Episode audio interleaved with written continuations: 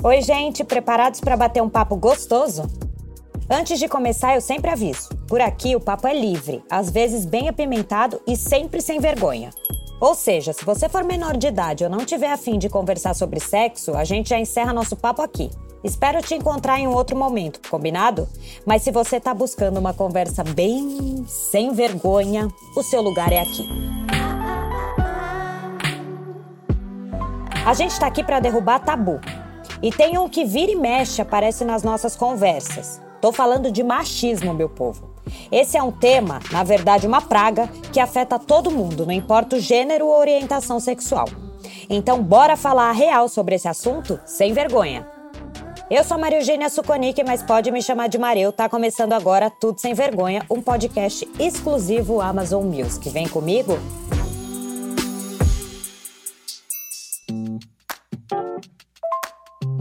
Oi, Mareu, tudo bem, mana? Seguinte, eu tenho um melhor amigo que tem umas falas machistas que me incomodam. Mas toda vez que tento abordar isso com ele, tenho que ouvir que ele é gay e por isso não poderia ser machista. Eu tenho certeza de que uma coisa não tem nada a ver com a outra, mas não sei como falar disso. Me ajuda?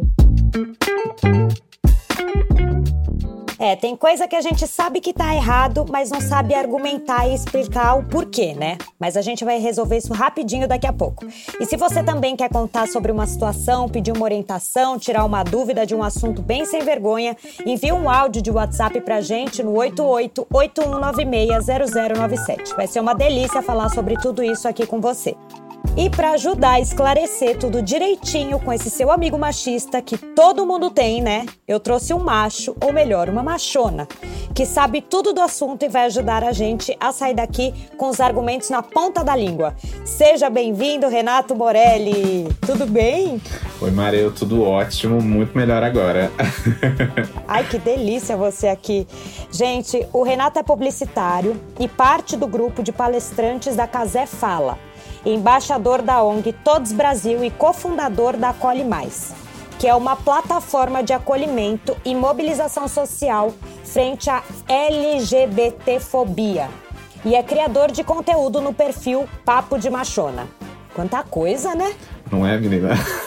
Nossa Senhora, minha gente, que maravilha! Ô, Renato, eu quero saber como foi seu processo de autoconhecimento da sua orientação sexual. Olha, eu achei super legal você começar por esse ponto, Mario, porque ainda mais que a gente tá falando num lugar pra falar tudo sem vergonha. É, o meu processo de autoconhecimento ele passa pela igreja, assim. Eu fui, eu fui testemunha de Jeová na minha adolescência toda.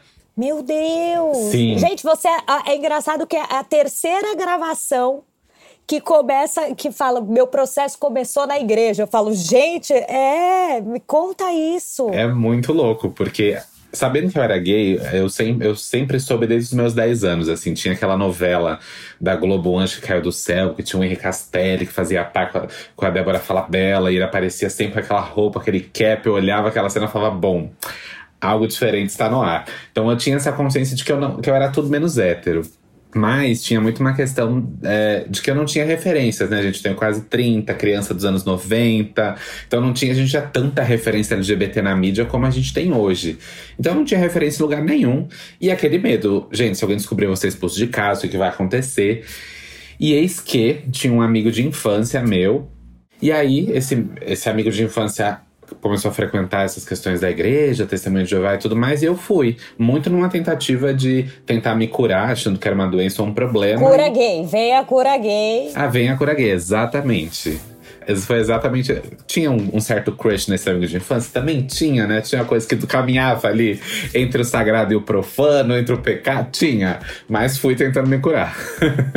Cara, e isso com 10 anos? Foi aos 10. Mas essa entrada na igreja foi dos 12 para 13. Caramba. E as pessoas ao seu redor, as mais próximas, assim, como receberam? Quando você contou? Que eu era gay ou que eu entrei na igreja? Não, você entrou na igreja, eu acho que. Então, pois é. E aí teve toda essa tour, né? Eu fiquei na igreja dos 13 aos 18. E eu não consegui contar que eu era gay. Na verdade, uma vizinha. Porque olha isso, gente. Uma vizinha que é, era da igreja ligou pra minha avó, não sei nem como essa ligação aconteceu. E aí eu já tinha meus 18 para 19 e eu fui pra casa da minha avó nesse fatídico dia.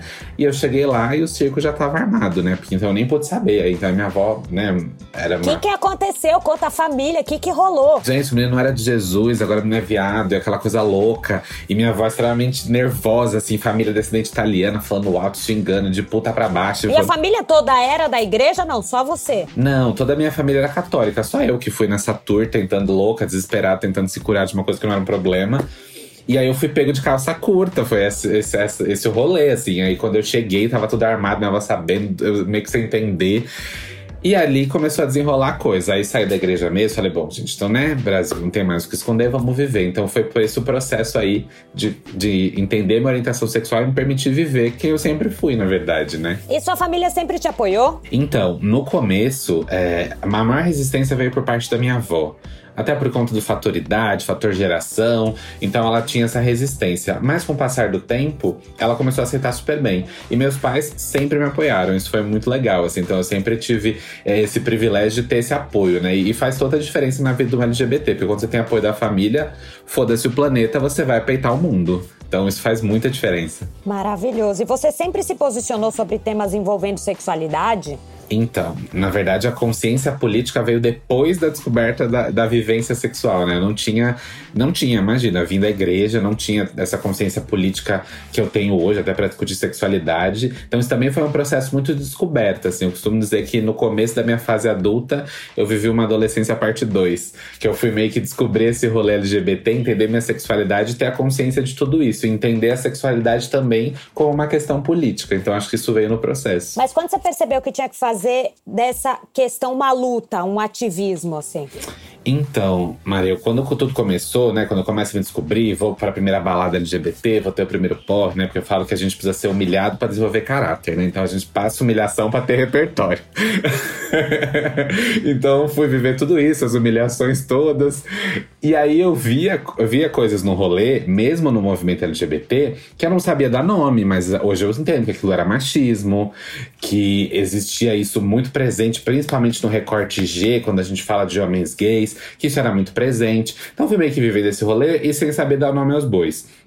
E aí, isso que você comentou no começo da Todes, que foi uma formação que eu fiz, é, é uma ONG que tem por objetivo aí promover projetos de impacto social. Fui participar desse projeto, foram cinco meses de imersão em oficina sobre gênero e sexualidade.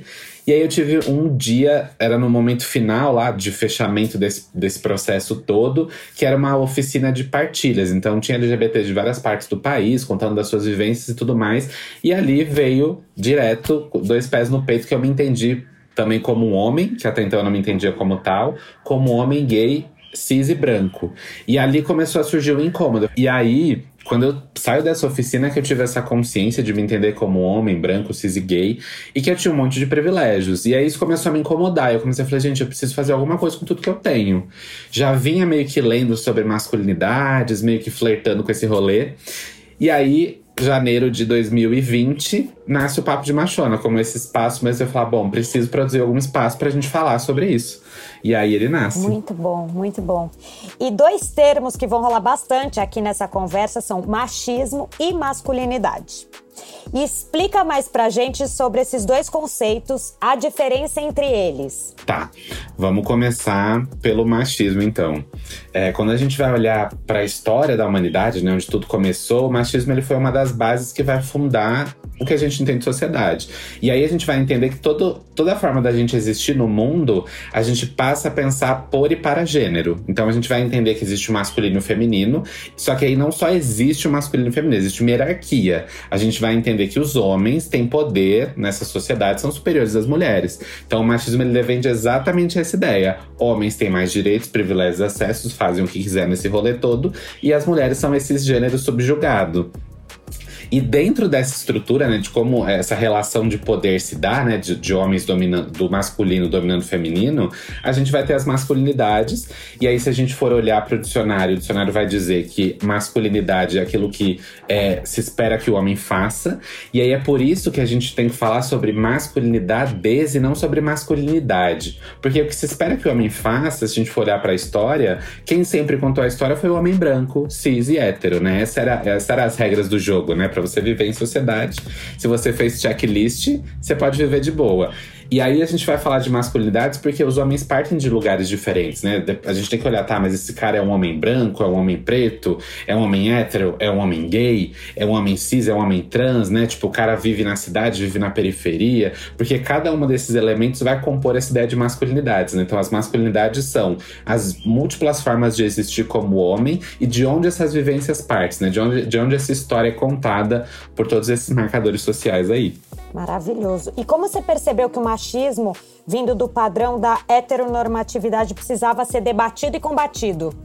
Bom, primeiro porque a minha existência não estava dentro desse lugar, né? Eu não me enxergava nesse rolê. Falei, bom, tá, se a regra é hétero, eu não sou hétero, eu vou viver aonde? E eu acho que eu percebi muito disso, Mareu, quando eu não me entendia como homem. Porque eu achava que esse lugar não era meu, o que a sociedade dizia para mim? Que eu era viado. E ser viado, você não pode ser homem. Então eu nunca achava que eu podia ocupar esse lugar. E aí, quando eu entendi que ser homem, que a minha identidade de gênero, não tem nada a ver com a minha sexualidade, que eu posso ser um homem gay, que essas duas coisas podem coexistir no mesmo espaço, eu falei, bom, então eu preciso me posicionar nesse rolê para legitimar esse lugar. E é daí que vem o nome Papo de Machona, né? Quando eu comecei a pensar nesse projeto, eu falei, gente, mas tudo é sobre o macho. Eu não quero ser o macho, gente. O macho é o lugar que todo mundo tava. E esse lugar nem era para mim estar. Falei, então que a gente não seja macho, mas que a gente seja uma grande machona. Tem um pouco de ironia aí nesse contexto. É muito bom, é muito bom. E é reivindicando esse lugar, sabe, Maria? Eu falei, então beleza. Então eu vou ser macho. Macho não posso ser, então eu sou machona e tá tudo certo. Sou machona, amor. Segura. E você já sofreu machismo vindo de outros gays? Já. Já. É, tem coisas, né, por exemplo, que eu gosto que, por exemplo, pintar a unha é uma coisa que eu, não tá feita hoje, não tá, mas tudo bem. Ai, eu acabei de fazer a minha. Maravilhosa. Ah, eu não, eu ainda preciso agilizar esse, esse rolê. É uma coisa que eu gosto, mas que tudo que é próximo do feminino a gente tem um grande problema, né, dentro da comunidade, aí falando da comunidade G mesmo, do recorte gay. Porque a gente cresce numa sociedade que qual que é o homem idealizado? É o cara que é macho, que não parece, que não tem traço de feminilidade, que tem voz grossa, o, o biotipo esperado, o rosto quadrado, barba, voz grossa. E dentro do rolê gay é a mesma coisa. A gente só meio que fez um Ctrl C, Ctrl V. Ah, tá, o gay ideal vai ser esse aqui. O gay que não parece ser gay. Você fala, gente, qual que é a lógica da porra desse raciocínio? Que o cara é viado, mas não pode ser viado. Ah, mas é muito afeminado, não pode ter traço de feminilidade. Então eu comecei a sentir, esbarrar muito nisso. E acho que mais do que ver em outros gays, eu comecei a ver o machismo em mim mesmo. Quando você se deu conta que também tinha pontos de vista que poderiam ser machistas. É, tudo assim, na minha forma de ser e estar no mundo, é, bebeu nessa fonte, né, Maria? Até principalmente essa questão da relação com o feminino, de fazer as pazes com esse feminino que existe dentro de mim, de entender que a gente precisa romper essa lógica compartimentada, né? Que a gente cresce, ah, tem banheiro masculino e feminino. Você vai na loja, que é o setor masculino e feminino. Então a nossa mente, ela vai sendo compartimentada. Então acho que foi muito num rolê de romper com, esse, com essa linha divisória e falar: não, eu posso fazer as pazes com o meu feminino, né? Eu posso romper com esse lugar. E, e aí expandiu para várias coisas, né? Expandiu para a questão para pensar, por exemplo, o sexo, né? Como a gente também bebe num sexo muito performático nessa lógica heteronormativa, mesmo como homem gay. Então acho que foi passar por todos esses lugares, assim. E até para minha performance de masculinidade, santa terapia. Até esse lugar de vulnerabilidade, né? Que a gente acha que não, que não pode ser, que chorar é um problema, que os nossos sentimentos são um problema. Então passa por um pouco desses lugares também. Nossa, gente, que loucura, né? Menina, eu gosto tanto de chorar. Ai, eu, eu, quando eu vi que você é pisciana também, Maria, eu, ah, eu também sou. Então, eu vi que você é pisciano com o quê? Peixes com o quê? Então, aí esse é o problema, né? Porque agora eu já, eu já vou ser julgado. Eu sou peixes com o ascendente em aquário. Meu Deus. É, então, essa é a reação. Por isso que eu falo, só, gente, foca no pisciano. Bom, mas é que eu não posso falar muito, porque a minha lua e ascendente é escorpião. Então, assim, eu choro, choro e me vingo. É que o aquário, gente Assim, aquário é um signo que não dá para se relacionar. Gente, então. Para amigo, para amigo é muito maravilhoso, é muito desprendido, é tudo incrível, mas agora Essa parte, aí acho que isso te responde, você falou, ah, essa coisa de posicionar no mundo. Tá no mapa astral, gente, tá na lua e no ascendente, como ele não tinha que criticar o mundo. Era isso. maravilhoso, gente. Nossa senhora, mas muito aquário aí, puta que pariu. Que isso? Mas não desiste de mim. Jamais, eu, tô, eu já tô apaixonada por você. Como que você percebe o machismo na sua área de atuação, tipo na publicidade? Isso é muito louco. Já começa pelo fato de que a maioria das, da, da, da, de como o contexto publicitário acontece, ele é pensado por homens e para homens até um certo momento. Acho um grande exemplo que eu gosto de pegar é a de bebidas alcoólicas. A gente sempre viu bebidas alcoólicas em campanhas publicitárias sendo veiculadas. Ah, o homem, mais cerveja é igual uma mulher gostosa. É, essa era a, basicamente a conta que era vendida no mercado publicitário. Nossa, gente, é foda, né? É foda. A objetificação tá ali implícita. É. Como que também a imagem do homem existiam várias narrativas construídas, né? Principalmente, por exemplo, é, campanha de perfume. Gente, campanha de perfume publicitária é sempre a mesma coisa. É o homem naquele lugar de gostosão, de Deus grego desejado. Porque se você tiver o perfume XPTO, você vai conquistar todas as suas mulheres, elas vão cair aos seus pés. Então é muito louco que sempre o mercado publicitário ainda é pensado dessa forma. Nossa, no perfume a mulher pelada só com um paninho também, só um negócio. É só o perfume que tapa, é. Só o perfume que tapa o mamilo. É uma loucura, gente. E é muito louco, né? Como essa lógica vai sendo impregnada. Se a gente for mercado de carro, então, automobilístico aí piorou. Porque a gente vai ver sem, sempre o, o, carro, né? A gente teve esses dias, um tempo atrás, que eu vi uma campanha que eu achei super legal, que era. Eu acho que era Paola Carrossela, eu só não lembro qual era a marca, se era Chevrolet, Ford, não sei o quê, que era uma campanha vendendo carro, e aí o cara questionava ela, ela falava: não piloto só fogão, eu piloto que eu quiser. Maravilhosa! Tem uma campanha, eu falei, gente, sensacional. Tipo, o carro não é só pro. Porque também vem desse lugar, né? A campanha publicitária Bebê na Fonte, tipo, o carro é uma extensão do homem, né? Então a gente sempre viu as campanhas vendendo essa ideia, né? Que o homem é muito melhor com carro. Não, é, e o tanto que a gente. Eu, mulher, ai, tinha que ser mulher no trânsito. Ai, gente. Exato. Exatamente. É foda. Muito. E até se a gente for lembrar, né, eu acho que é, essa questão do machismo, ela, ela esbarra até em outras questões. Tem um estudo é, do Instituto Locomotiva que, se eu não me engano, é 67% dos brasileiros não se veem representados em campanhas publicitárias, né? Então a gente vai entender que não tem diversidade, é sempre pensado por esse homem branco cis. E aí essa mesma pesquisa é, desse instituto vai dizer que só 6% da população negra se vê, se vê representada em campanha. Então, além de a gente ter um machismo, a gente tem um, um machismo aí de braço dado com racismo, né? Que sempre vai ser o cara branco estrelando campanhas, né? E pensando por elas. Bom, gente, vamos mudar isso, né? Estamos indo, mas precisamos mudar cada vez mais. E agora falando na pergunta do nosso ouvinte. Como explicar que ser gay não torna a pessoa imune ao machismo? Sensacional. Tem, eu vi uma expressão uma vez, é, eu não vou lembrar de, de, quem era, mas foi numa palestra, que o, o machismo a gente bebe na mamadeira. Então, a gente, então, mesmo sendo homens gays, a gente foi criado sob uma lógica machista. A gente também foi ensinado de que é, a gente tem que gostar de azul, de que o homem não chora, que a gente tinha que ser forte como super-heróis. E, e, mesmo que a gente ame outro homem, isso não nos tira desse lugar das relações de poder. Porque a gente precisa entender que quando a gente fala de machismo, a gente tá falando de relações de poder. Então, ainda que você seja um homem gay, e claro, você vai ser perpassado pela LGBTfobia, né? Você vai sofrer violência, mas você tem uma série de privilégios dados porque você é lido socialmente como homem.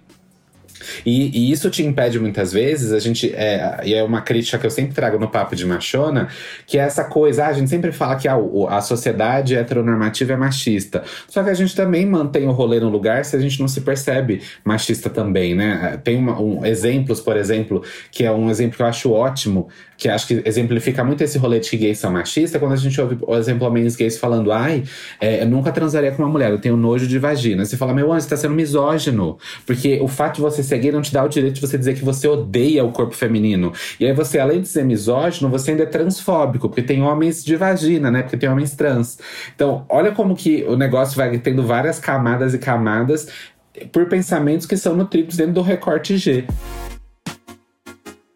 como o machismo dentro do meio LGBTQIAP+, atrapalha o processo de aceitação da sua própria sexualidade? Em várias camadas, né? Primeiro, é, quando, como vai, tudo vai começar, porque pra gente que também é homem, mesmo que seja um homem LGBT, a gente tá falando de um cara que aprendeu sexualidade através da pornografia, que a gente não tem uma educação sexual instituída, né? A gente teve aula de ciência e biologia na escola, mas que era uma tragédia grega, né? Porque o que a gente aprendia de sexualidade ali era tudo menos sexualidade. Nossa. E aí o cara vai pra pornografia e ele vai aprender o quê? Que o sexo é penetração. E aí tem vários problemas, né, dentro do como o machismo atravessa essa questão do homem LGBT. Porque a questão do tamanho do, do pau é a mesma coisa. E é muito louco o sexo entre dois homens, porque inconscientemente rola uma comparação de tamanho de pau. Porque por mais que você esteja se relacionando. Ah, é? Isso eu não sabia. Rola? É, porque querendo ou não, rola, você olha e fica aquela coisa, aí tem, aí tem aqueles mitos, né? Tipo, ah, o cara tem pinto grande, ele tem que ser ativo. O cara que tem a bunda grande, ele tem que ser passivo. E a gente vai, tipo, associa. E, e toda essa formatação é, do sexo também vai sendo pensada por papéis. Aí a gente pensa, ah, o cara que tem uma masculinidade mais padrão, que é menos feminina, ah, ele, esse é ativo. Ah, o cara que é afeminado, com certeza ele é passivo. Então a gente vai reproduzindo todas essas lógicas que o machismo coloca na gente de, de pensar como que é o homem no mundo, e você vai levando tudo isso pra cama. E aí a gente tem vários problemas, né? De um sexo roteirizado, performático, todo focado na penetração da mesma forma que é o sexo heteronormativo. E aí a gente vai perceber que no final das contas, quando a gente vai colocar homens LGBTs e homens héteros frente a frente, salva as suas devidas proporções, né? De raça, de, de violência e tudo mais, é, a gente vai perceber que nós também somos impactados da mesma forma por esse machismo. A gente também vai ter vários problemas no sexo. E como que é pro homem gay lidar com a construção da masculinidade numa sociedade homofóbica? É muito louco porque a gente sempre vai. É, te, teve uma entrevista da Rita Von Hunt que ela falou uma coisa que eu achei. Ai, muito... amo a Rita. Um beijo, Rita. Beijo, Rita. Maravilha, icônica. Icônica. Que ela disse que a drag dela era um resgate de quem ela é, foi negada. E eu acho que a construção como homens é, LGBTs, da masculinidade, também a gente vai sendo podado desde pequeno, né? Porque você não pode chorar. Você tem que gostar de azul. Você tem que gostar de super-herói. Você tem que ser forte o tempo todo. Você tem que ter um, uma profissão. É, que também faça o seu valor. Você tem que transar muito, porque o homem mede sua, o seu valor pela sua virilidade, né? Tem que ser o comedor. E aí a gente vai sendo podado desde cedo. Então, eu acho que construir uma masculinidade numa sociedade homofóbica é exatamente, primeiro que a gente não se vê nesse lugar do homem, a gente não, não reflete sobre essa masculinidade, porque se a gente nem se enxerga como homem, como a gente vai pensar que a gente tem uma masculinidade? Então, eu acho que é, a dificuldade é essa e, e, e o fato da gente ter hoje como aqui, esse papo que a gente está tendo, espaço para discutir masculinidade é um resgate de tudo que foi negado pra gente, de tudo que a gente não pôde se pensar nesse lugar. E aí eu acho que a gente também caminha para um lugar, é uma coisa que eu sempre falo, né, quando esbarra nessa construção de masculinidade, porque a gente tem a questão de que a gente tem um movimento que fala sobre a questão de não binariedade, né, como dentro do guarda-chuva do movimento trans, a gente vai entender que a não binariedade rompe com essas lógicas, mas o fato é que a gente também é, entender que se a gente constrói constrói a nossa identidade dentro desse binarismo, né? Se a gente se entende, eu, eu parto desse lugar, a minha construção de identidade ela bebe nessa fonte binária, mas que ela não seja esse lugar que impeça outras formas de existir no mundo. Então que a gente possa falar de masculinidades, entender que homens LGBTs têm o direito de debater esse lugar, de discutir como são, de trazer as vivências para a mesa, para a gente conseguir pensar esse lugar. Então eu acho, respondendo sua pergunta, Maria, o que é, é, é sufocante a gente construir a nossa masculinidade numa sociedade que ao tempo todo quer boicotar a gente, quer que a gente seja morto, né? Porque LGBT LGBTfobia tá aí pra isso, né? É, é foda. É muito triste, gente. É muito louco.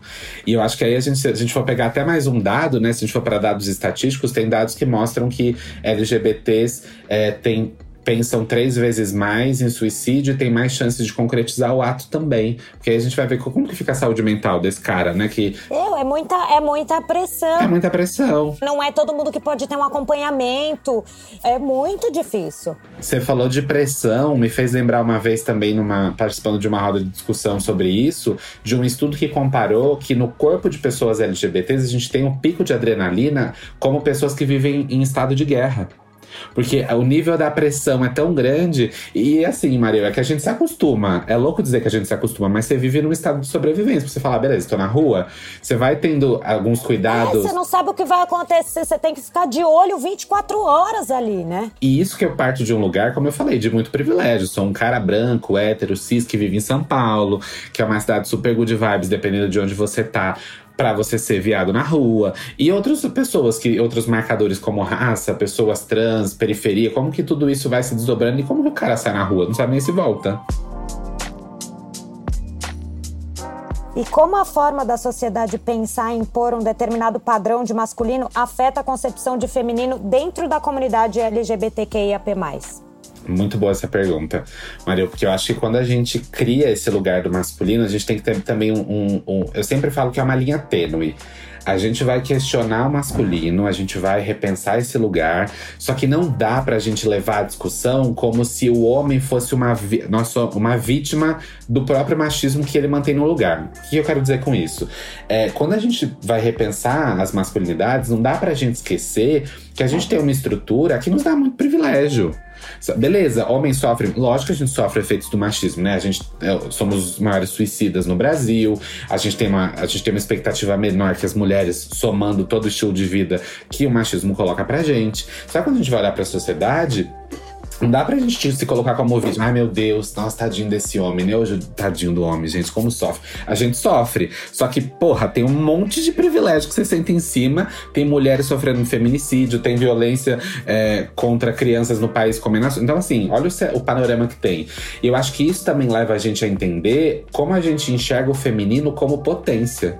Como a gente precisa fazer as pazes com o feminino. Tem um livro que eu gosto muito, é, que é da Bell Hooks, que ela fala que o feminismo é para todo mundo mundo. E nesse livro ela traz exatamente esse conceito. Olha, o patriarcado não acolhe ninguém, é um sistema de sociedade falido, os próprios homens só se fodem nesse rolê. E a gente precisa repensar então como a gente é aliado do feminismo, como a gente faz as pazes com o feminino e como a gente vira essa chave, né? A gente sempre aprendeu que o feminino é, é, tem que ser dominado ou que o feminino ele é, é um demérito. Então, até nesse rolê LGBT, a gente tem que fazer as pazes com o feminino e entender: bom, um cara que tem traços de feminilidade, ele não é menos homem.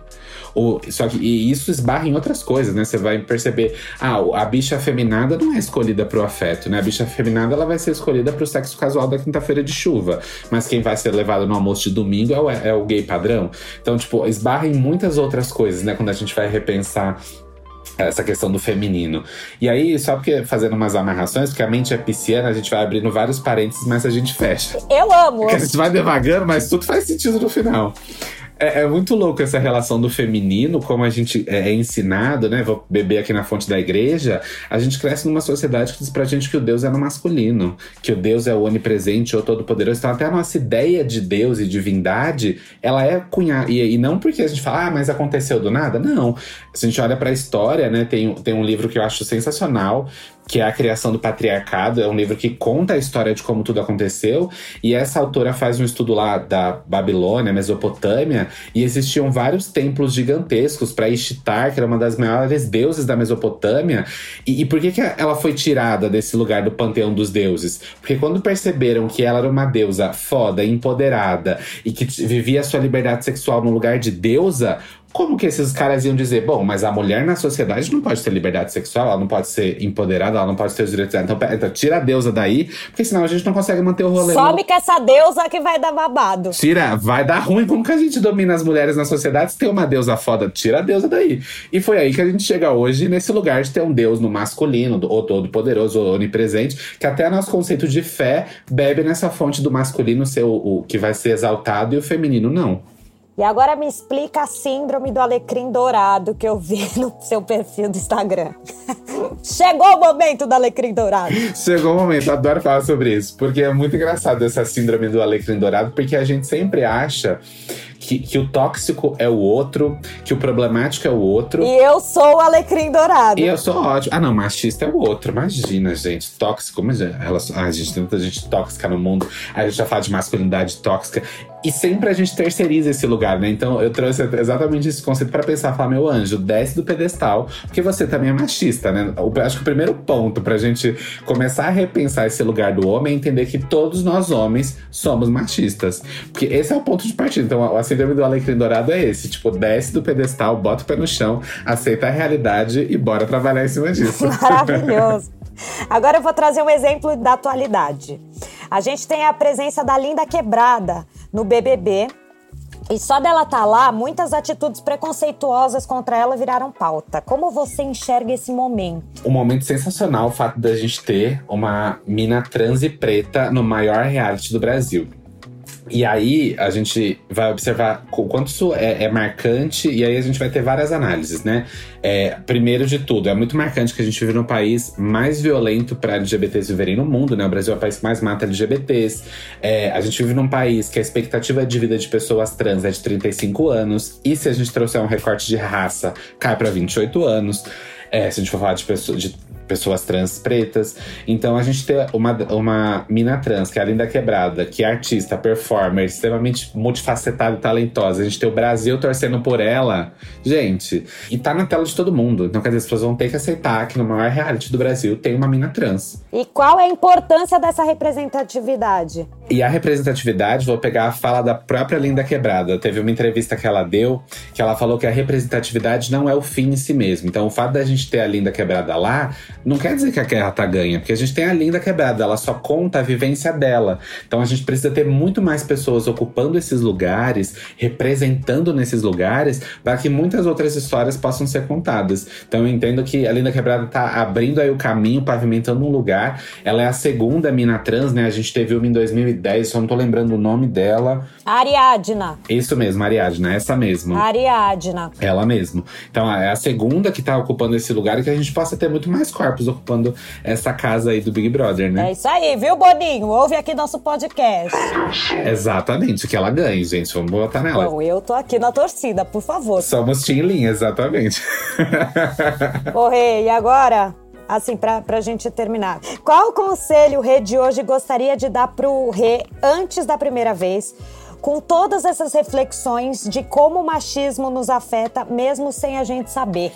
Sensacional. Acho que o Renato de hoje diria para aquele Renato com 18 anos que foi transar escondido porque ainda tava na igreja. Você foi transar escondido? Ih, gente, volta aí. Foi transar escondido? Fui. Fui transar escondido porque eu tava na igreja, não podia. E aí a gente tá falando de 10 anos atrás, tenho 28, foi com 18. Como é que foi essa primeira vez? Foi um cara que eu conheci na internet. Eu atravessei a cidade, foi o pior sexo da minha vida, porque não pelo cara em si, mas porque eu me senti muito sujo, é, e tanto que a gente já tá, tá isso até hoje em terapia, é, dessa questão do rolê da culpa e do pecado. Então eu acho que o que eu diria para esse Renato é exatamente isso: falar, meu anjo, vá viver sua sexualidade sim, você tem direito de ser feliz e gozar muito nessa vida.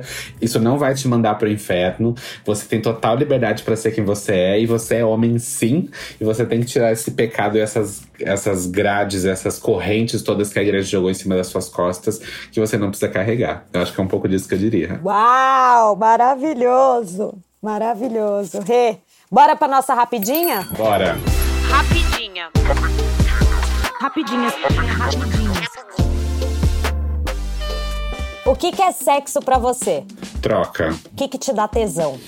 Verdade. O que, que corta o clima? Mentira. O que, que é traição para você? Tudo que foge ao combinado. Tudo que é aquilo que não que foge ao que foi acordado. É para mim também. Se pudesse escolher uma pessoa famosa para passar uma noite, quem seria? Ah, gente, Michael B. Jordan, né? Porque, gente, vamos combinar. Brasil, gente, Deus, ô Senhora. Porque ali é uma coisa que não dá. Não dá, gente. Ali é uma coisa que foge. Ilumina aqui, Senhor, ilumina aqui. Não dá, gente, não dá. Eu falo, gente, não dá. Michael B. é uma pessoa assim que nem a gente sabe? Tá acima da divindade. É isso. Ei, muito obrigada, eu amei. Maravilhoso o papo com você. Obrigada, obrigada, esclarecedor. Espero que várias pessoas ouçam esse episódio, que vai ser muito, muito, muito especial. Obrigada mesmo. Ah, imagina, Maria. Eu fiquei muito feliz. Seu trabalho é incrível. E continua aí, ó, firme e forte nesse rolê. Esse foi o Tudo Sem Vergonha, podcast original e exclusivo Amazon Music. Eu sou a Maria Eugênia Suconic e quero seguir na luta para que todos gozem a vida do melhor jeito. Tá com alguma dúvida ou quer contar uma situação que tá rolando na hora de transar? Manda um áudio pelo WhatsApp no número 88-81960097. Repetindo, 88, que é o código de área, 81960097. Se você não anotou, corre lá na descrição do podcast que tem o um número. Me conta tudo o que você quiser ouvir, que a gente quer mais é atender seu pedido falando de tudo sem vergonha. Uma produção da Trovão Mídia com assistência de Jaiane Rodrigues, roteiro de Daniela Fernandes e edição de som da Fonocórtex. Isso